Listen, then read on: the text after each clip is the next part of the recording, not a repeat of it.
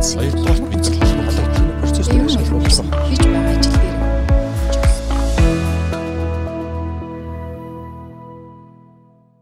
За бизнесийн подкастын сонсогчдод энэ өдрийн мэндийг хүргэе. За манай вебинар өгсөн ээлжид подкастын дугаар эхэлж байна. За 12 сар бид нэр стратеги сэдвэр вебинар сургалтууд орж подкастаа явуулж байгаа. За ингээд энэ сарын 3 дахь зочин маань одоо манай сонсогчд мэдэх бах. Менежментийн зөвлөх өнөр жаргал багш маань ирсэн байна. Өдрийн мэнд. Аа өдрийн мэнд. За баярлалаа. За тэгэхээр өнөрөө зөвлөх маань 12 сарын 20-нд юм байна тий. Стратеги хэрэгжүүлэхэд ер нь олон улсын тийм төслийн стандартуудыг нь яаж оновчтой ашиглах вэ гэдэг сэдвээр вебинар сургалт орно 19 цагаас тэгээд өнөөдөр битээр ерөөхдөө энэ сэдвийг цаг үетэйгээ бас холбоод за тэгээд бас ер нь байгууллага салбарыг хөгжүүлэхэд одоо тийм гурван арга байдаг те одоо багцаар нь хөгжүүлэх үе портфолио хөгжүүлэх хөтөлбөрөөр хөгжүүлэх эсвэл төслөөр хөгжүүлэх гэсэн юм аргууд байдаг. Энийг бас хөндөж ярина. За тэгэхээр би яг уу сүүл үед ингээд нийгмийн эдийн засаг маань нэлийн бужигнаатай байна. Асуудал нэлийн томроод гарч ирж байна те. Тэгэхээр яг нэг зүгээр бас харж байгаагаар эн чинь бас нэг л төслийн бүтлгүүтлүүд яваад байна л да те. Та зүгээр яг мэрэгжлийн хүний хувьд одоо за нэг төмөр замын төслийг аваад үзэх яг тэн дээр яг төслийн үүднээс ямар ямар алдаа гарч юу гэдэг юм уу? Ер нь яг та энэ асуудлыг мэрэгжлийн хүний хувьд юу гэж харж байна? За за тэгэхээр ямар ч байсан ярилцлага маань нэлээд улс төрсэн байдлаар эхлэх нь бас бас хэцүү юм да тийм ээ. Зөвхөн одоо төмөр замын төслийг онцлоод байх биш тийм ээ. Ер нь Монгол улсад одоо маш олон төслүүд хэрэгжиж байна л да. За ер нь бол монголчууд маань бас энэ төслөө нэлээд хөтөлбөржүүлж явж байдаг. Жишээлбэл эрүүл Монгол хүн хөтөлбөр арай хөтөлбөр хэрэгжүүлж байгаа тийм ээ. Энэ хөтөлбөр маань маш олон төслүүдээс бүрдэж байгаа шүү дээ. Жишээ нь ямар төслүүдээс бүрдэх бол эрүүл Монгол хүн хөтөлбөр Эрүүл Монгол хүн тэгэл одоо ямар нэг илгэний эрүүл байх хэвээр, зүрхэн эрүүл байх хэвээр, амны хөндийн эрүүл байх хэвээр, нүд эрүүл байх хэвээр гэж маш олон төсөл хэрэгж байгаа шүү дээ. Тийм ээ. Жишээлбэл одоо илгэний өвчлөлийг бууруулах, тийм ээ. За уушгтай холбоотой янз бүрийн ханиадыг бууруулах, ковидын эсрэг, тийм ээ. Сүрийг бууруулах гэх мэтэр бол одоо яах нь нөгөө маш олон үйлдвэртэй холбоотой юм тийм. Маш олон төслүүд хэрэгжиж байж тэр эрүүл бие гэдэг зүйл маань хөтөлбөр болж хэрэгжиж байгаа байхгүй юу? А энэ хөтөлбөрүүд юунд зангиддаг вэ гэхээр нөгөө нийгмийн бодлоготой холбоотой алсын хараа 2050 засгийн газрын үйл ажиллагааны хөтөлбөр гэх мэт стратегийн бичиг баримтуудтай хөтөлбөрүүд маань зангидагдана. А энэ хөтөлбөрүүд маань төслөөр дамжиж хэрэгждэг ийм зүй тогтол байгаад байна тийм ээ. Тэгэхээр магадгүй одоо аж үйлдвэр хүнд үйлдвэрлэлийг хөгжүүлнэ гэх юм бол бид бүхэнд хамгийн чухал нэг зүйл маань төмөр замын төсөл болно Тийм үү? Тэгэхээр энэ төмөр замын төсөл гэж ярихаасаа илүүтэй бид нар нэлээд томоохон хөтөлбөрүүдийг хэрэгжүүлэх хэрэгтэй болно. Энэ нь одоо мянганы замч гэдэг юм уу тийм ээ? Одоо өөрөөр хэлбэл хөндлөн босоо чиглэлээр Монгол улсыг яг нь зам тээврийг хөгжүүлэх чиглэлийн хөтөлбөрүүд бол их чухал. А энэ хөтөлбөр маань явж явж Монгол улсыг эдийн засгаараа хөгжүүлэх тийм ээ? Тэр стратеги ач холбогдолтой ийм уялдаа холбоотой зүйлсүүд байгаад байгаа юм. Тэгэхээр бид бүхэн төсөл дээрээ бүтлгүүдэлж байгаа гэдэг бол хөтөлбөр дээрээ бүтлгүүлж байна гэсэн үг. Хөтөлбөрүүд маань бүтлгүүлж байна гэдэг маань Монгол улсын бид бүхний зориод байгаа алсын хараа стратеги маань яах нь тодорхой цаг хугацаанд хэрэгжихгүй байх тэр эрсдэлтэй. А тийм учраас олон улсад таны сая дурдсан портфолио менежмент, програм менежмент, прожект менежмент гэсэн юм гурван чиглэлээр гурвуулан гин тийм ээ.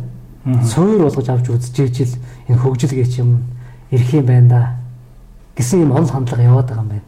А тэрийг л одоо бид өхөн төслийн стандарт, хөтөлбөрийн стандарт, тэр вакцины стандарт гэдэг зүйлээр нэгтгэж ойлгох хэрэгтэй болж байгаа юм байна. Одоо энэ энэ том төслүүд ер нь ямар нэгэн тийм төслийн стандарт юм уу төс одоо төсөл чинь бол нэг ажлын хэл гэдэг байгаа шүү дээ тий. Ямар хэлээр ер нь ингээд одоо бичигдээд одоо нэг програм бичигч ямар бас нэг хэл хэрэгтэй шүү дээ. Төсөл стратеги болоход бас нэг хэл хэрэгтэй тий. Ер нь яг ямар нэг тийм хэл мөрдөгдөг юм болов эсвэл нэг хэдэн нөхдүүд ингээд ширээтэй суучгаад гаргаад байна. Энд яг мөрдөгж байгаа юм байна уу? За жишээлбэл ISO 21500 одоо 4 5 2 гэх мэт одоо маш олон ийм стандартууд байна л да. За эндээс бол одоо засаглалын одоо стандарт байна. Засаглалын стандарт гэдэг. Аа төрийн байгууллагын засаглал гэдэг чинь өөрөө иргэдийн сайн сайхны төлөө тийм ээ амьдралын чанарыг дээшлүүлэхийн төлөө засаглаж идэг. А бизнесийн байгууллагуудын засаглал бол үр ашигын төлөө засаглаж идэг. одоо хөрөнгө оруулагчид нийлээл хөрөнгө оруулалтын өрөөгөө сайжруулж чадах уу гэж гүйцэтгэлтэйгээ гэрээ хийгээ засаглал нь хомдоо шүү дээ. Тий. За иргэдийн хувьд иргэний нийгмийн байгууллагууд иргэдийнхаа одоо тэр ашигт үйл хөдлөл тийм ээ. За мөн одоо хоёрын амин сонирхлыг төлөөлж төрийн бас байгууллагууд бол засаглал нь хөөр. Тэгэхээр нөгөө төр маань, төрийн бус маань, бизнес маань хамтраад нэг ажил хийх гэхээр эсвэл төр хүчтэй, эсвэл бизнес хүчтэй, эсвэл одоо иргэний нийгэм хүчтэй байхаас хамаараад тухайн ажил маань яах нь нэлийн юм зогсон болчиход байдаг байхгүй юу. Тэгээ олон улсад жишээлбэл одоо төрийн засаглал, бизнесийн засаглал, тэр засаглал, иргэний засаглал гэж одоо тодорхой нэг юм чиглэлүүдийг онцгойлж авч үзэж болохгүй маа. Ажлыг засаглах хэрэгтэй. Ажлыг засаглах хэрэгтэй. Одоо та хэд нэг ажил хий тийм ээ. Таны өөрийн гэсэн нэг сонирхол байна да. Надад бас нэг өөрийн сонирхол байна да. Тэгээ хоёулаа чинь биеийнхээ сонирхлыг л ингээл миний сонирхол илүү, таны сонирхол илүү гэдэг харчин тэр ажил юу нь явдггүй юм байна. Тэгэхээр хоёулаа хоёр сонирхлоо ярьж байгаа дундаа нэг засаглал хийгээд а тэр засаглалаараа тэр ажлаа явуулах юм бол тэр ажил бол яах нь их сайн хэрэгждэг тийм дэлхийн нийтийн практик байгаад байгаа байхгүй юу? Тэгэхээр жишээ нь Монгол улсад одоо төсөл хэрэгжүүлэхэд сая одоо нэр дурдж ярихад хэцүү юм да. Гэхдээ одоо ярихгүй гэдэг явах тийм ээ. Дархны үйл, арширны үйлдвэр гэж яригдж байна. Төр өөрийн засаглалтаа баймаар байна гэж бизнесийн байгууллага нь өөрсдийн засаглалтаа баймаар байна гэж сүүлдээ бүр одоо тэрний яаж засаглалын маргаан болоод тийм ээ? Бүр өчнөө одоо тэр бом төгрөг оруулсан хүн чи одоо дампуураад одоо бүр одоо сүүлдээ хүнд байдалд хуулийн байгууллагад одоо хандах тийм ээ? Хуулийн байгууллагад одоо зүйн чиглэлээр одоо нэлээд хүндрэлтэй байдалд орох хүртлээ ингээд тэр маргаан өсөж штэ тэгэхээр ингэж маргах байсан бол жишээ нь та хоёр ажил хийж яах юм тийм биз дээ Тэгэхээр эхнээсээс одоо тэр ажил дээр засгал хэрэгтэй байдаг юм байна гэдэг маань одоо тэр ISO 21500-гийн одоо 21505 гэдэг жишээлбэл яах нь багц байж байгаа жишээ нь. ISO 21500 гэдэг багцны талаар тэр өнөөдөр ярьж байна л да подкаст дээр. Тэгсэн тэр 502 500 тийм ээ 4 5 гэж одоо ингээл 3 тэр байдаг байх нь л дээ. Тий. Тэгэхээр жишээ нь 505 гэдэг багц бол яах нь та хоёр нэг тоглоомын дүрмтэй байна шүү гэдгийг тодорхойлчих. Тэр чинь хоёулаа тоглоомын дүрмээ эхнээсээ тодорхойлцохоор тэргээл тэр дүрмээ л бариа явуучвал яах нь ажил сайхан бүтгэнэ шүү дээ. Тэгэхгүй ингээл төр чухал, бизнес чухал, иргэн чухал гэж өөр өөр хэлээр яриад шүү. Халаалт дэше өөр өөр хэлээр яриад юм бол болохгүй. Тэгэхээр бид нар ажлаа хийхдээ хүртэл одоо яах нь энэ маань бүр 506 гэдээ яах нь олон улсын стандарттай. Тэр стандартын одоо үг хэллэгтэй. Шинэ хоёулаа төсөл гэж юу гэж ойлгох юм, хөтөлбөр гэж юу гэж ойлгох юм? Тийм ээ стратеги гэж юуг ойлгох юм? Хоёулаа ажиллаа төрүүлээд хийчихээ юу гэж ойлгох юм? Хоёулаа хоцрохыг юу гэж ойлгох юм? Ингээд бүр үг зүй зүйн хувьд бүр тодорхой болгож өгсөн.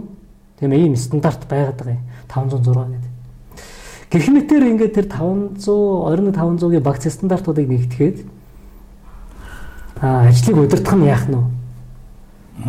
Үнэхээр одоо нэг дөрвөн хөлтөө ширээ шиг тийм ээ нэг олон хөлтөө ширээ байвал онохгүй дээ Тэгэхгүй очоод нэг ямар ч хөлгүй ширээ байлаа гэхэд хаашаа холбороод унчаар нэг юм байгаад байгаа. Тэгэхээр ажлын онохгүй тулд бид нэр энэ 500 20500 гэдэг стандартыг багцыг яах нь иж бүрнээр авч хэрэгжүүлэх нь бол бүтэлтэй сайхан, бүтээмжтэй сайхан төсөл хэрэгжихийн л ер нь өрдөж нөхцөл шүү дээ. Аа. Одоо энэ төрийн байгууллагын хувийн хвшил хамтарж байгаа төслүүд дээр яг энэ одоо таны ярьж байгаа энэ стандартууд ер нь хэр мөрдөгдөж чадчихэв За юунд яаж шатн дээр очиод унаад байна тийм. Нарийн ширээ мэдээлэл бол би ярьж чадахгүй. Ягаад гэвэл одоо энэ нэг Монгол улсыг хөгжүүлэх нэг 20 орчим төсөл дээр нууцын гэрээ хийсэн байдий. Тийм талаар ярьж болохгүй гэх тийм ээ. Аа. Болохгүй гэдэг чинь мэдээлэл задруулахгүй л гэд гэрээ хийсэн л байдаг байх нь л тийм. Гэхдээ зүгээр ерөнхийдөө тэр төслүүд ч бай Монголд одоо хамгийн чухал гэсэн төслүүдийг аваад бас шинжилгээ хийгээд үзэж байна л да одоо Монгол улсыг хэрэгжүүл одоо хөгжүүлэх тэр бодлогын барьж тусгагдсан их сайхан олон сайхан төслүүд хэрэгжүүлэх төлөвлөгдсөн байдгийг аваад үзэхээр нийт дунджаар авч үзэхэд нэг 40 орчим хувийн олон улсын стандарт шаардлага хангасан байдалтай байна. Тэгэхээр юу гэсэн үг вэ? 60 орчим хувь нь сайтар төлөвлөгдөөгүй байх гэсэн үг шүү дээ. Тэгэхээр 60 орчим хувь нь олон улсын стандарт хурж төлөвлөгдөөгүй байна гэдэг маань яах нь унах магадлал төдийж нэ л гэсэн үг. Ер нь. Тэгэхээр бид бүхэн ажлыг унахгүй байхын тулд олон улсын стандартыг одоо бид чинь ISO 9001 гэмтрэл нэвтрүүлж байгаа шүү дээ тийм ээ. Яг тэрнтэй адилхан иж өөр нэвтрүүлээд явуучвал тэр төсөлтэй ажил маань одоо жижигч байсан томч байсан яах нь сайхан хэрэгжиж явчих. Одоо боломж туршлага сургамж нь дэлхийн нийтэд нэгэнт байгаад байхад заавал ингээ нэг сургамж үүсгээл заавал ард олныг бухимдуулаад байхгүй тийм ээ. Тэр хэмжээс гэж зүйл чухал байгаа байхгүй? Стандарт хэмжээс гэж зүйл гэж. Үйл тохирол гэдэг нь хэмжээд гаргаад ирдэг. Тэгэхээр хоёул одоо жаахан доошлоо тийм ээ төвшин доошлоо. Компанийнхаа төвшөнд очилд одоо яг нэг үр ашигын төлөө ашигтай дизайны төлөө ажиллаж байгаа байгууллагын төвшөнд тий.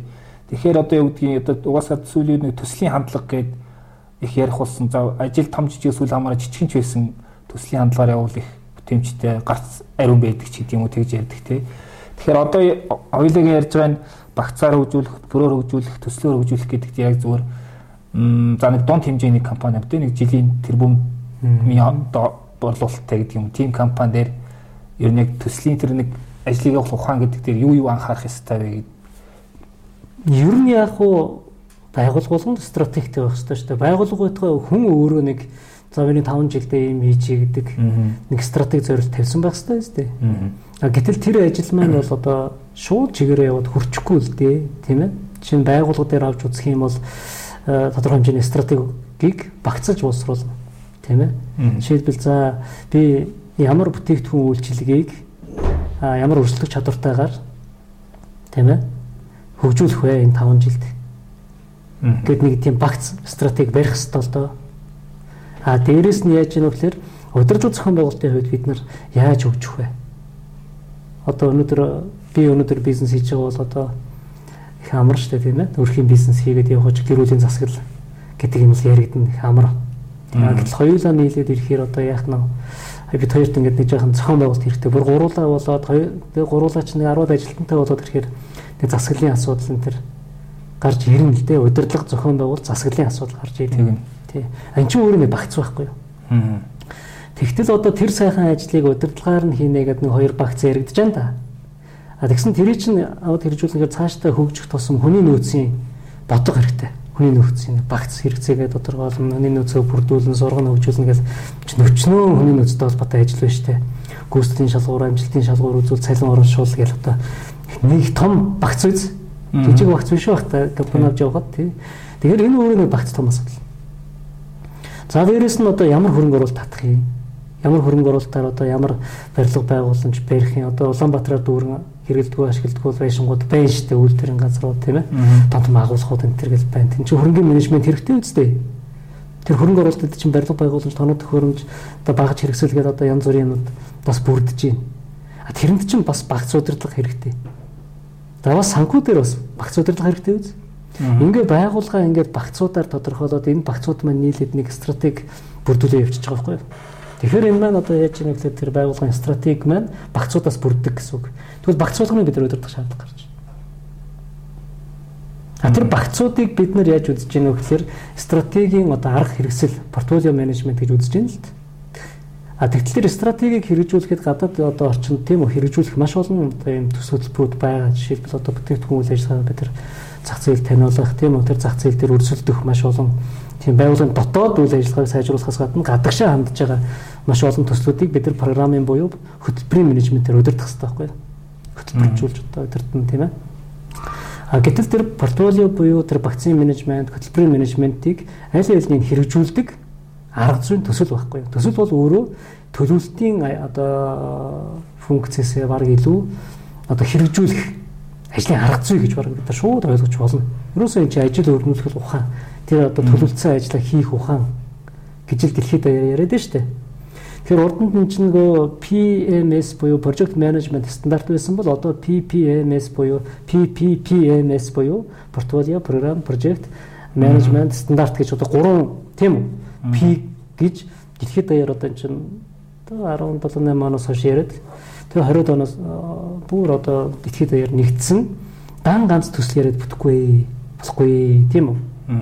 Заавал тэр стратеги багцаа яриа, заавал тэр хөгжүүлэх хөтөлбөрүүдээ яриа, заавал тэр яах нь тодорхой төслүүдэд яриа тэгжээж эн чинь нэг юм цогц болох юм а гэдэг ийм асуудлууд яах нь яригдэж штэ. Тэгэхээр тэгэхээр дараагийн асуулт юм байна л да. Та нөгөө нөгөө менежментийн 50 ухаан гэдэг ном бичсэн. За тэн дээр бол 50 янзын менежмент байгаа гэж ойлгож байгаа. Тэгэхээр одоо нэг э, жирийн нэг одоо жижиг дунд ч юм уу тийм компани явж ярина тэр 50 ухаанаас хамгийн ихэнд нэг юу юуг анхаарах хэрэгтэй байдгийг тийм дэрслийн менежмент гэдэг юм уу санхүү энтер гэл янз бүрийн их тухта зүгээр ихний багц одоо багц те тэр бүгд юу Ер нь яг уу ойлголтуудыг ингээд нэгтгэхэд явахаар аа, нийтдээ 100 орчим төрлийн менежмент байгаад байна. А гэхдээ Монголын компаниуд жижиг дунд том гэлтгүүнийг 50 орчим төрлийн менежмент бол бүр зайлшгүй. Өөр одоо байх ёстой. Ийм ойлголт яваад байгаа юм л да. А энэ дотроо ерөнхийдөө зарим компаниуд бол тийм төлөвлөх хэрэгцээ шаардлага бол их байна. Дөнгөж байгуулж байгаа стартап компани бүх юма төлөвлөд явна гэхэд орчин нөхцөлөө бас мэдэрч чадахгүй юм байдалтай байгаад байна. А зохион байгуулалтанд ороод явна гэхээр бас одоо яах нь вэ? Яг нөө зохион байгуулалт хангалттай хэмжээний нөөц нь бий болоогүй учраас яах нь вэ? Зохион байгуулалтын функц байх ёстой л доо. Гэхдээ яах нь вэ? Нөгөө нэн тэрүүнд байж чадахгүй. А хяналтын функц гэдээ явахаар нөгөө төлөвлөлт зохион байгуулалт нь яг тодорч гарч ирээгүй учраас хяналтын функц бол бас ажиллахад хэцүү. Дөнгөж стартап компаниг ярьж штэ. Стартап компани дээр бол төлөвлөлт зохион байгуулалт манлайл хяналт гэсэн дөрвөн функц дээр яах нь вэ? А манлайлын функц илүү ажиллах хэрэгтэй. Тэнд нөгөө жоон судалгаа хийх хэрэгтэй. Мэдлэгийн менежмент бол их чухал байна. А тэнд ингээд нөгөө хувь хүний менежмент, тий, цагийн менежмент, багийн менежмент, тийм ээ? гэсэн тийм нөгөө хүнтэй холбоотой менежментүүд стартап компанид аягүй чухал байхгүй юу? А тэгээд стартап компани маань одоо тийм ээ ямар ч байсан нэг эрсдлээ даван туулаад за одоо нэг бид нэр хөгж жих ёстой юм байна гэд ирэхээрээ л яг нь төлөвлөлт бас маш чухал. Тэр төлөвлөгөө гэдэг чинь одоо ч ингээм одоо нэг юм юм хийж үзээд байсан компани маань одоо яг тодорхой чиглэлээ болоод энэ бол бидний үндсэн чиглэл юм аа гэдэг тодорхойлоод ирэхээр нөгөө төлөвлөлт гэдэг зүйл маань илүү чухал. Стратеги тэр үед боловсруулах юм бол илүү одоо үр дүнтэй байхаар байна шүү дээ тийм ээ. Мэдээж одоо юу гэдгийг стратеги төлөв заавал сүулт нь хийсэн юм байхгүй л дээ. А та бүхэн стратеги боловсруулсан ч гэсэн нэг жилийн дараа тэр байгууллага маань өөрийнхөө нөхцөл байдалтай уялдуулаад үйл ажиллагаа нэлээд яах нь өөрчлөгдсөн байдаг. Стратегийн чиглэлээр харж байгаа хараа нь их өөрчлөгдсөн байдаг. Тэр тэр өөрчлөлтөнд юу хамгийн чухал вэ гэхээр тэр хов хүмүүсийн мандал гэж зүйл их чухал байхгүй юу? Өөр жижиг компани эзэн авч явдаг гэдэг шиг тий. Тийм тийм тийм. Одоо жишээ нь хоёр ажилтан авлаа. Тэгтэл одоо нөгөө хоёр маань тэр байгууллагын маш их чухал гэдэг үстэй компаниг байгуулахад Тийм. мандал чухал байхгүй. Тэр нөгөө хоёр ажилтан үнэхээр итгэвтэй, санаачлагтай тийм ээ. Үнэхээр одоо тэгдэж дээ энэ бизнесийг босгоход манай энэ хоёр өдөр шөнгөө зүтгэсээр агаад гэл нөгөө нэг том урцсан нэг тийм ярьдаг үстэй бид гурав өстэй хамтдаа л байлаа штэ гэл ингээл ярьдаг тийм. Нөгөө баг гээгүй чухал байна штэ тийм ээ. Тэр багийг бий болгох тэр хувь хүмүүс нь хувь хүний менежмент нэг чухал байхгүй жишээлбэл. Тэр тас нь тайлбарлаж болно. А гэхдээ ер нь бол мэдээж төлөвлөгөө бол чухал. Магадгүй төслийн төвшөнд яригдчихсэн. Тэр санаа маань нэг жилийн дараа, хоёр жилийн дараа стратегийн төвшөнд яригдана гэдэг бол яах нь вэ? бас одоо нөгөө төлөвлөлт зохион байгуулалт мандал хяналт гэдэг онлын ялгалтууд маань угаасаа л бие биентэйгээ яах нь вэ? харилцан уялдаж ингэж явж идэг ийм ойлголт байгаа байхгүй юу? Түүнээс бол ингэж салгаж ойлгоод байж бас болохгүй ойлголт. Зөв зөв. Тэгэхээр стартап гэснээс бас нэг зүйл сонирхмаар байна. Юу гэхээр одоо ингээд ах トゥ унар ч юм уу эсвэл ингээ хоёр найз нийлээд бизнес байгуулах нь их төв юм л тий. Тэгээ стартап байгуулад аа тэгээ бизнесээс гайгүй борлуулалт хийгээд өргөжөөд ингээд яг өсөлтийн шатн дээр очдөг. А гэхлээр тэнд юу болдгоо гэхээр одоо юу гэдгийг анханасаа нэг мөнгөгүй ахтуул ингээл за тэрийг хийч энийг хийч ингээл нэг урсгалаараа ингээл юм аяга явж итэл яг борлуулалт гарч ирээл яг мөнгө- мөнгөний асуудал гараад ирэнгүүт энэ дэр нэг үл ойлгосод гардаг штеп. Тэрнээс болж задарсан бизнесүүд маш ихтэй одоо сүүлдээ алсын хараа номдоо байсан байж таардаг ч юм уу юу гэдэг чинь ашиг сонирхол нь өөр байсан байж таа. Тэгэхээр юу гэдгийг одоо яг тиймэрхүү хэлбэр дээр энэ одоо эрсдлээс юм асуудлаас зайлсхийхийн тулд анханаас яг тэр менежментийн ухаан талаас яг та юу гэж зөвлөх вэ тийм хүмүүс ер нь яг хамтарч бизнес хийж байгаа хүмүүст эхлэж байгаа хүмүүс. Одоо өнөөдрийн сэдв болохоор одоо бүгдээрээ ингээл хамтдаа хол явъя энэ төр гэл те юу гэж ярьдаг вэ? Одоо хурдан хийгвэл ганцаараа тэр гэл нөгөө фэйсбүүк дээр яваад идэг үстэй те. Тэгээ хол явъя гэж олуулаа тэр гэл те. Тэгээ ингээ олуулаа яваад ингэхээр гэр бүлийн бизнес гэл хамаатан садангууд ингээл эсвэл найз нөхөд ах トゥ нар ингээл ингээл хамтраад явдаг талаар ярьж штэ те. Тэгэхээр энэс одоо энэ одоо зөвхөн Монголд ийм байгаа биш л үү? Дэлхийд даяар байгаа байлгүй дээ. Аа. Дэлхийд даяар хүмүүс яадаг бол хамаатан саднараа гэр бүлэрээ бизнес хийж байгаа болов уу? Хийж байгаа. Найз нөхдөд хийж байгаа болов уу? Хийж байгаа. Тэгээ тэд нар чинь бас ингээд гоё туршлага байна. Аа. Ингээд их сайн ингээ хамаатан саднараа гоё бизнес хийгээд босоод ирсэн бизнесийн туршлага Монголд ч гэсэн байгаа үстэй. Тийм ээ. А бас ингээд нэг хамаатан саднараа ч юм уу ах トゥ нараараа гэр бүлэрээ бизнес хийж байгаа унаад өгсөн тохиолдол дэлхийд байгаа болов Аа. маш их байгаа тийм үү. Тэгэхээр дэлхийд хангалттай хэмжээний сургамж хангалттай хэмжээний туршлага байгаа байхгүй юу? Тэгэхээр тэр нөгөө нэгэн сургамж туршлага хоёр бий болоод ирэхээр дэлхий яах нь нөгөө туршлагаа даганаас тэр туршлагыг менежмент гэж нэрлэж байгаа байхгүй юу? Тэгээд тэр менежментүүдийн одоо нэгэн тэр төслийн менежмент те бүгд хамтраад ингээд төсөл хэрэгжүүлнэ. Энэ төсөл маань магадгүй 1 жил явж болно, 5 жил явж болно, тийм ээ? Ямар ч гэсэн ингээд жидүүгээс ч юм уу банкнаас зээл авах ч юм уу те авцсан бол эсвэл өөрснөө хөрөнгө оруулалт хийсэн бол тэр хөрөнгө оруулалтыг нөхөж дуустал өгөөж өгөхтөл тэр хугацаа үргэлжилнэ. Жидүүгээс зээл авцсан бол жидүүгийн мөнгийг төлж дуустал хугацаа үргэлжилнэ. Тийм ээ? Аа. Аа банкнаас зээл авцсан бол банкны зээл төлж дуустал хугацаа үргэлжилнэ. Тэгэхээр энэ олон улсын стандарт дээр чинь ISO 20500 багц дотроо 2 21508 гэж стандарт байгаа байхгүй юу? Тэр нь болохоор хоёулаа нийлээд яаж үн цэнтэй хамтарч ажиллах вэ гэдэг ийм стандарт. Аа. Тийм. Тэгэхээр аа зөвхөн одоо эхлэхэд их гоё байдаг үстэй. Аливаа бизнес өө өөдрөг тий. За ямар ч нэг карман хэдэн төгрөг байгаа тий. Аль аль нь ингээл нийллээ. Тэгээд аль алинд нь гоё санаа айгүй гоё байдаг тий. Тэгээд гисэн чи яах нь вэ? Ингээл төлөвлөд ирсэн чи нэг л бишээ. Тийм ээ. Тэг ашиг багтай юм шиг. Хэрэггүй тий. За хэрэгжүүлэх үү байх уу гэр за дүрс зэрэг гэд хэрэгжүүллээ. За нөхцөл хэцүү болж эхэлнэ дээ. Яг төлөвлөлтөд дагуу яваач уу гүйч үү тийм үстэй. Аа. За тэгэл ингээл хяналт тавиал ихсэн чинь ингээл нэг болж өгөхгүй харагдаал тэндээсээ эхлээл нэг жоохон аа за энэ ч та буруу ч юм болч боо зөв ч юм болч боо гада ер нь байж яасан ч гэдэг юм нэг ийм үе шат руу ороод ирж байна тийм үү Тийм. За тэгснэ бүр ингээд нэг дуусч зүгдгүү яач зүгдгүү нэг юм руу ингээд ороод ирдэг. Тэгэхээр энэ 500 ISO 21500 гэдэг төслийн удирдлагын арга зүйн заавар стандарт маань аа бүгдээрээ яаж эхлэх вэ? Яаж төлөвлөх вэ? Яаж энэ ажлаа хэрэгжүүлэх вэ? Санж уудсан ярилцсан гэр бүлэрээ хамаатан садангаараа найз нөхдөөрөө тийм үү? Ярилцсан ажлаа яаж хэрэгжүүлэх вэ? Энд ямар хяналтын одоо функц тийм ээ хэрэгжүүлсэний хэрэгжүүлэх явцад болон хэрэгжүүлсэний дараа ямар хяналт оруулах вэ? Аудитын хяналт оруулж болно, мэрэгжлийн хяналт оруулж болно, олон улсын стандарт шаардлага байж болно, тийм үү? Дотоод хяналт байж болно. За ийм хяналтууд орох нь шүү. За ингээд ажлаа дуусгах ажил гэдэг маань бүгдээрээ яах нь вэ? Бүгдээрээ энэ дээр тайлангаа тавьцгаан шүү. Бүгдээрээ энэ дээр хариуцлагатай байцгаан шүү. Бүгдээрээ мөнгөд одоо яах нь вэ? Хөрөнгө оруулалтаа эргэн төлж дуустал ингэж явах нь вэ шүү гэдэг. Ажлыг эхлэх, төлөвлөх, хэрэгжүүлэх, хэн сайжруулах, дуусгах гэсэн таван үе шатнд тавууланд нь ингээд төлгөө боловсруулад үүргэжүүлээд ингээд үүргээ бүгдээрээ биелүүлээд ингээд явдаг ингээд ISO 21500 одоо 8 гэдэг тийм ээ 21508 гэдэг яг тодорхой стандарт. Тэгэд өөрөөр хэлбэл үн цэнтэй зүйлийг эхнээс нь одоо яваад үн цэнтэйгээр дуусгах хүртэл яах нь бүх үйл ажиллагааг төлөвчөж чинь За энэ маань бол одоо яаж яах вэ гэхээр нөгөө бид нар стратеги алсын хараа хөрмөр байгаа үр дүн рүүгээ яах нь хамтарч ажиллах тэр толомын дөрмийг нь засаглалын хувьд, үг зүүн хувьд, арга зүүн хувьд тийм үү? Аа. Тодорхойлж өгöd байгаа байхгүй юу? Тэгэхээр хугацаа болон энэ дэр ямар одоо санхүүгийн үн цэнтэй хөрөнгө оруулалт байх хэвээр тийм ээ? А үн цэнд суурилсан борлуулалт байх хэвээр тэр маань одоо хэрэглэгчдэд үн цэнээ өгж ижил орж ирнэ тийм ээ?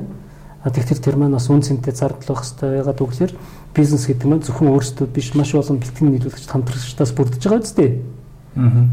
Тэр бүхэнд үн цэнтэй байж иж хожил хожил уу вин вин зарчим явж иж тэр бизнес явагдсан шүү дээ ер нь. Тий. Аа.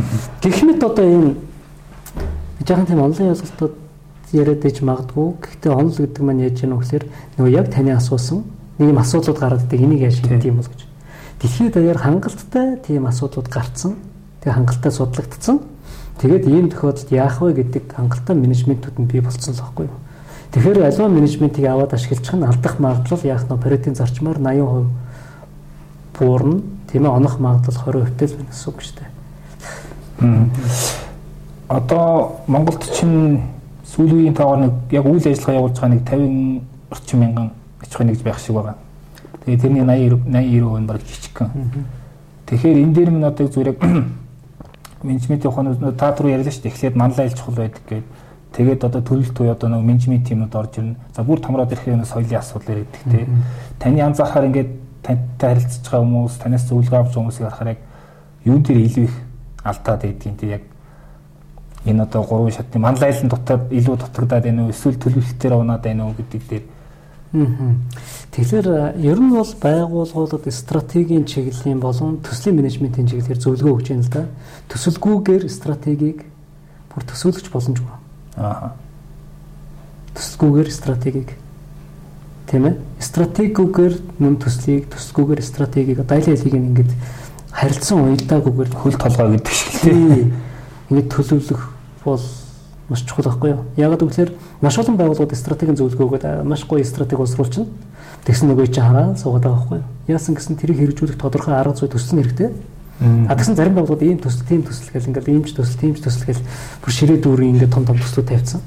Тэгээд тэгтэл нөгөө стратеги байхгүй учраас тийм ээ алийн төрүүлж хийх юм, алийг яах юм гэдэг нөгөө тодорхойгүй ойлголтод бүр ингээд олон санаанд нөгөө орж босохгүй гэдэг шиг болцсон сууж байгаа байхгүй юу? Тэгэхээр байгууллага болгон дээр ингээд нэг стратегийн зөвлөгөө өгөх гээд ингээд очих үед хүн болгон адилгүй ч тийм ээ. Тэрнтэй адилхан байгууллага болгон адилгүй. Зарим байгууллага ингээд санхүүгийн асуудалтай. Зарим байгууллага хөрөнгө оруулалт ингээд дутагдсан асуудалтай. Зарим байгууллага нь ингээд хөрөнгөнд байдаг, санхүүнд байдаг, хүний нөөц нь ажиллаж өгдөггүй асуудалтай. Зарим нь ингээд хүний нөөц нь байсаар байтал ажиллаа хийж өгөхгүй гүйцэтгэлийн асуудалтай тийм ээ. А зарим нэг нь зах зээлээ мэдэрч чадахгүй ингээд маркетингийн асуудалтай, зарим нэг нь хайчгаа мэдхгүй юм стратегийн асуудалтай байдаг байхгүй юу? Тэгэхээр байгууллага болгонд нэг таарсан жор гэж байдаг. Энэ байгууллага зөвлөснийг энэ байгууллага зөвлөж болдоггүй. Жишээлбэл одоо юу гэдэг юм бэ гэхээр ерөнхий менежментээр явж болдоггүй гэсэн үг л дээ. Хөрөнгө оруулалтын асуудал байвал хөрөнгө оруулалтын менежментийг л зөвлөх ёстой. Тийм ээ. Гэхдээ тэр хөрөнгө оруулалтын менежмент яагаад болохгүй цаа шалтгааныг олж ээж энэ хөрөнгө оруулалтын менежмент нь өртөг зардлын менежмент муу хийгдсэн байна. Ягаад гэвэл технологийн менежмент буруу сонгогдсон байна. Технологи нь буруу сонгогдсон учраас зардал маш өндөр болж байна. Зардал маш өндөр учраас хөрөнгө оруулагчид мөнгө их сонирхдаг байгаа байхгүй жишээлбэл. Гэх мэтээр ингээд нөгөө юу гэдгийг бид нар ингээд нөгөө сонгодоод ороод нэг хүн яах нь иж бүр онцлохонд орчоод нэг юм үр дүнгээ барьсан явжсэн чи наатаа өгчих гэж барьж яваад яах нь имчилгээ хийлгэж болохгүй сте. Яг тэрнтэй адилхан байгууллага болгон яах нь 9 бүлэг 90 шалгуур үзүүлэлт тэр ингээд шалгаад үзэхээр байгууллага болгон өөр өөр ингээд сонсогддог байдаг байхгүй юу? Тэгэхээр одоо ямар асуудлууд их гарч ирэх вэ зарим байгууллагууд их нүд муутай шүү дээ. Бүр нүдгүй явж байна. Хайд яаж юм бэ? Ямар ч стратеги байхгүй эрхэм зорилго байхгүй алсын арга буруу тодорхойлцсон тий. Аж гадаа мэдгүй. Аж гадаа мэдгүй тэгээд ингээд нэг бизнес хийхдээ ингээд тэмтэрч хийж штэ тий. Тэмцээ тэмтрээд ингээд тэр бол одоо нүд муутай байгуулга үстэй. Тэр нүд муутай байгуулга их байна. Тийм учраас тэнд чи яг ингээд тохирсон нүдний шил зүүж өгөх хэрэгтэй үстэй. Ингээд тэр чи одоо ингээд энэ ямар үсэг вэ? Энэ ямар үсэг вэ? Ингээд ингэж байгаа тэгээд яах нь нүдний шил хийж өгдөг тий. Тэрнтэй адилхан ингээд бизнес шинжээчд яах нь гэхээр ингээд бүх зүйлийг тодорхойлж байгаа. Энэ явах зөв мөн үү? Энэ зөв мөн үү? Энэ зөв мөн үү гэж жагаад яах нь а та нар ийшээ явах гэдэг юм байна. Энэ хэмжээнд явах гэдэг юм байна гэд яг тохирсон нүдний шилийн зүүж өгөх юм бол яах нь хараа ороод явчихна. Гүн чинь нөгөө стратегийн менежментийн асуудал байхгүй юу? Ер нь бол зарим байгууллагууд хөөрхий ер нь ихэнх байгууллага тийм нэг гар муутай оо сэтгэл бодоод энэ яг хийх гэхээр болж өгдөггүй яасан гэсэн гүйцэтгэлийн менежмент байхгүй л байхгүй. Зарим байгууллага ингээл зөндөө өмрөөд нөгөө өмнө таарахад яриад байсан, дараа нь таарахад яриад байсан, 3 жилийн дараа дарсан ахаал яриад идэг яасан гэсэн хөл байхгүй. Тэг хөл муутай. Суунг байгуулгууд шүү дээ. Жишээлбэл тэр чинь яаж ийм өсөр төслийн менежмент байхгүй. Тэгэхээр төслийн менежмент хийгээд ингээд өгөхөр зүгээр хөл ороод зүгээр өстой буруу зөвгүй хийж гიშгэлж өстой энэ төр өнтер гэж өстой цаашаа зүгээр гүүгээр алга болно тийм ээ. Тэгэхээр тэр бизнес гэдэг бол яг л одоо хүнтэй адилхан ийм цогц тогтолцоо байдаг. Тэр тогтолцоог бол яах нь нүдийн нэмжлэг, чихийн нэмжлэг гэл одоо чих хатуу байгуулга байна өөр хийнэ. Яаж ч өгсөн зөндөө олон одоо төлгөө боловсруулаад яриад хүний нөөцөөс нь яриад идэг ерөөсөө тэгээд нэг хэрэгжиж өгдөг тийм ээ. Мэдээлэл урсгал муутай тийм. Зарим байгууллагч нам хэл муутай шүү дээ өөр хийнэ. Зөндөө олон юм бодцоод тэрийг нэг хамт олонтой ойлгуулж чаддгүй тийм ээ. Гэх мэтэр ингээд байгуулгуул нь л одоо их тийм онцлогтой шүү дээ. Аа. За за өнөөдрөө зөвлөхөд ингээд төслийн менежментээр хаанаас нь асуусан бүр янз бүрээр хариулах юм байна. Тэгэхээр сүүлийн нэг асуулт байгаа юм л да. Одоо чи ингээд янз янзын төслийн менежмент холбоот арга хэмжээнүүд төр нэг юм яригддаг юу яригддаг нэхэр ингээд ер нь бүх ажил одоо орчин үед дэлхийд бүх юм гадаач тэр дотоодч тэр ингээд амтарсан ч тэр дандаа төслийн арга барилаар явдаг болчтой гээд тэмдэн зөрөөс янз янзын одоо Пямбогч гэнүү Японы одоо юу юу хичлийн баахан одоо стандартын хэлүүд байгаа тий. Гэхдээ тэр бол аль нь гэдэг нэг чухал гол ингээд нэг хэл бол нэг хэлээр ойлголцох нөхцөл бүрдүүлж байгаа. Тэгэхээр а одоо тэр төслийн удирдлагын ур чадвар мэдлэгтэй хүмүүс маш их хэрэгт үнд орж байна. Одоо үн цэнтэй болж байна гэдэг. Тэгээ тэр Пембок гэдэг стандарт л ингээд авсан тэр мэрэгсэн хүмүүс бас их манай цөөхөн байдаг юм байна. Хэдэн мянгад нэгч гэлээ те. Тэгэхээр танаас юу асахгүй тэгэхээр яг ямар ур чадвар мэдлэг ямар мэдлэгийн ямар одоо ур чадвартай хүмүүс одоо хүрээлгээд шүү дээ мэдлэг ур чадвар хүрээлгээд. Тийм хүмүүс хэрэг болоод байна ямар ур чадвар нь илүү дутагдаад байна та зүгээр ингээд анзаархад яг тэн дээр илүү одоо жишээ нь би нэг компанитай тодорхой стратеги боловсруулсан тэгээд нэг хэдэн төсөл хэрэгжүүлэх гэрээдэг тодорхой ур чадвар мэдлэх хэрэгтэй тий Ер нь яг ур чадрын хувьд ярих юм бол манайхаж их дэжгүй шүү дээ тийм ээ. Ягаад гэвэл одоо мэдээллийн урсгал аюул чөлөөтэй болсон байна шүү дээ. Өнөөдөр одоо ойлгохгүй байгаа зүйлээ зүгээр YouTube, Google тийм ээ. Хангалттай хэмжээнд дихтэй сурвалд эзэмших одоо мэдлэгээс илүүтэй их мэдлийг бид нар онцгой байдлаас олж авч чадчих тийм ээ. А гэхдээ энэ дээр нэг хоёр ойлголт байгаа. Нэг нь инкрементал ойлголт гэж ойлголт байна. А нэг нь рационал ойлголт гэж байна. А зарим хүмүүс их тийм рационал маш гоё бүтээл сэтгэлгээтэй тийм ээ. Тэгээ тэрийг ингээд ажил болгоод явах гэхээр нөгөө инкрементал буюу стандарт ойлголтоо сайн мэдгүй стратеги менежмент гэж ямар ойлголт байдггүй мэдгүй. Төслийн менежмент гэж ямар ойлголт байдггүй мэдгүй. Гүйцэтгэлийн менежмент гэж ямар ойлголт байдггүй мэдгүй. Тийм ээ өөрөөр хэлбэл байх ёстой стандарт тэр хичмэл ойлголтуудыг мэдгүй байгаа. Нь хичнээн бүтээлж байгаад ажиллаа хийнэ гэхэд яах нь хар ухаанаар хийх болчиход байгаа юм. Хар ухаанаар явж байгаа тийш очиж годротчих аюултай байгаа байхгүй а гэтэл зарим хүмүүс яаж яана онл бол их чухал гэж үзэж байна тийм ээ тэгээ одоо ерөөсөө ингээд одоо маш олон одоо хорлууд төр би нэг ярьж байгаа. Өөрөөр хэлбэл төслийн стандартыг бүрэн эзэмших нэг хэрэг. Тийм үү? Аа стандартыг бүрэн эзэмшихээс гадна рационал байх хэрэгтэй. Бүтээлч байх хэрэгтэй. Маш гоё боломжуудыг олж хардаг. Тийм стандарт ойлголт гэдэг бол стандарт ойлголт. Энэ ажлыг яаж хийвэл хамгийн зөв бэ гэдэг хэвшмэл ойлголт байхгүй юу? Энийг Японч адилхан хийж Америкч адилхан хийж Европч адилхан хийж Монголч гэсэн адилхан суралцж байна. А энэ стандарт ойлголтыг бүрэн эзэмснээр хүн яг нь тэр бизнесийн маш том сайн гаргалгаануудыг гарна гэсэн үг биш. Хэрвээ тэр хүн инкрементал стандарт ойлголтуудыг мэдсэн ч рационал ойлголт нь маш их дутагдaltaй байдаг байхгүй юу? Рационал гэдэг маань боломжийг харж чадах тэр нүд шүү дээ тийм ээ. Тэгэхээр улс төрөөс маш олон боломжийг олж харж болж байна. Эдийн засгаас маш олон боломжийг олж харж байна.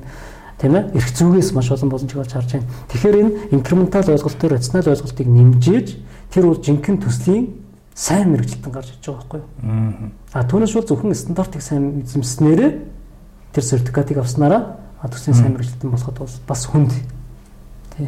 Тэгэхээр би одоо юу хэлж байгаа юм гэхээр инкрементал ойлголтоо ойлгоцсон хүмүүс тий рационал болоход бол маш амархан. Харин рационал хүмүүс инкрементал болоход маш хүнд байхгүй юу? Ягаад гэвэл тэр хийж байгаа ажлынхаа онлын ойлголтыг эхнээс эзэмшээг учраас яах нь ямар ч зүйлийг хийхэд ер нь хүнд байдаг. Тэр ойлголтыг эзэмших нь өөрөө хүнд. Тэгэхээр одоо ер нь бол зөвхөн подкастаар дамжуулаад залуучуудаа зөвлөхөд тийм үү? Аа нэгдүгээр стандартаа сайн эзэмших хэрэгтэй. А хоёрдугаар бизнесийн удирдлага буюу тийм ээ?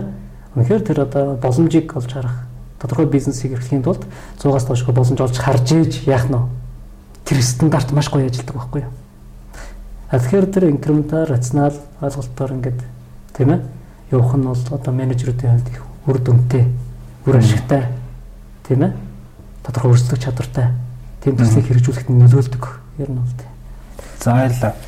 За тэгэхээр подкаст ингээд хоёул өндөрлөе тийм ээ. Тэгээд яг уу төгсгөлд нь юу хэлмээр юм гэхээр одоо бид монголчууд чинь хар ухаанаар ингээд явсаар баг 30 жил 30 гаруй жил явчлаа тийм ээ. Хар ухаанаар бизнес хийгээд Гэхдээ одоо ингээд нэг дараагийн үе шат буюу маа захирч гэсэн байнга гэдэг энэ хот захирал хар ухаанаар явхаа болцсон. Одоо тодорхой арга зүй системтэйгээр бизнесийг хийдэг тийм эрен үе эхэлсэн гээд. Тэгэхээр бол өнөр жаргал зөвлөх маань бол яг төслийн менежментээр ер нь түрүү хэлсэн шиг ингээд ярих болгонд юм би шин шин ингээд ойлголт авч чаддаг байхгүй. Тэр нэг гайхалтай. Тэгэхээр үлдсэн зүйлээ яг энэ 21500 гэдэг энэ стандарт илүү задлж вебинар дээр ярих байхтай тэн дээр одоо маа одоо суралцагч сонсогчд уншигчд бас өөрийнхөө одоо кейс дээр илүү тодорхой хариултууд авах хаа ингээд Танд баярлалаа подкаст хоёул өндөрлөе. За баярлалаа. За баярлалаа. За баярлалаа. Тэгвэл яаж вэ? Хоёрдугаар процесс процесс хийж байгаа